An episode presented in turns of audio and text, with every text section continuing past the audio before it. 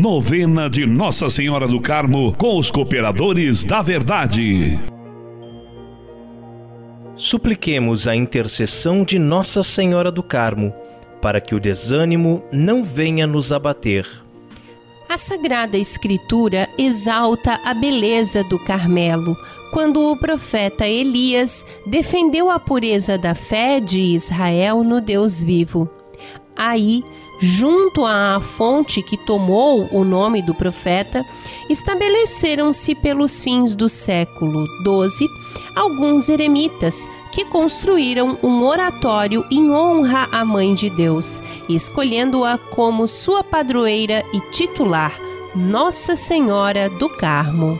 A comemoração solene celebrada em diversos lugares já no século XIV propagou-se pouco a pouco por toda a ordem como sinal de gratidão dos irmãos pelos inumeráveis benefícios concedidos pela Santíssima Mãe de Deus à sua família. Não se pode compreender o Carmelo sem a presença viva de Maria. Ela é mãe e irmã que caminha conosco nas estradas do mundo a peregrina e a Virgem da Esperança, que não permite o desânimo em nós. Modelo da nossa vida contemplativa, ela nos ensina a acolher, meditar e conservar a palavra de Deus no coração. Primeiro dia. Estamos reunidos em nome do Pai, do Filho e do Espírito Santo. Amém. Amém flor do Carmelo, vinha florida, esplendor do céu. Ó Mãe Virgem singular, doce Mãe sempre Virgem, aos carmelitas dai privilégio, estrela do mar. Ó Maria, Virgem Mãe Imaculada, Rainha do Carmelo, que fostes contemplada pelo profeta Elias na nuvenzinha que subia do mar. Depois, transformada em chuva copiosa, derramai sobre toda a humanidade as graças de vosso coração imaculado e convertei aos pobres pecadores.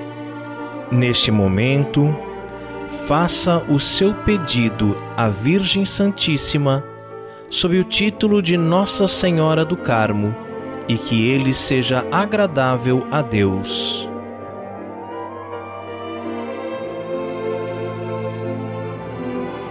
Ave Maria, cheia de graça, o Senhor é convosco.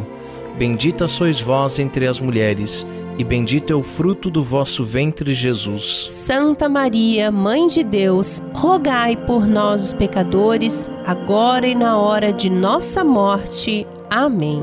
Nossa Senhora do Carmo, rogai por nós. Oremos. Bendita e Imaculada Virgem Maria, beleza e glória do Carmelo, vós que tratais com bondade inteiramente especial aqueles que se vestem do vosso amadíssimo hábito, volvei sobre mim também um olhar propício e cobri-me com o manto da vossa maternal proteção. Pelo vosso poder, fortificai a minha fraqueza, pela vossa sabedoria, esclarecei as trevas do meu espírito, aumentai em minha fé, a esperança e a caridade. Ornai a minha alma com as virtudes que me faça agradável ao vosso divino Filho e a vós. Assisti-me durante a vida, consolai-me na morte pela vossa amável presença à Santíssima Trindade como vosso Filho, dedicado para vos louvar e bendizer eternamente no paraíso. Amém. Amém. E continuamos reunidos em nome do Pai, do Filho e do Espírito Santo. Amém.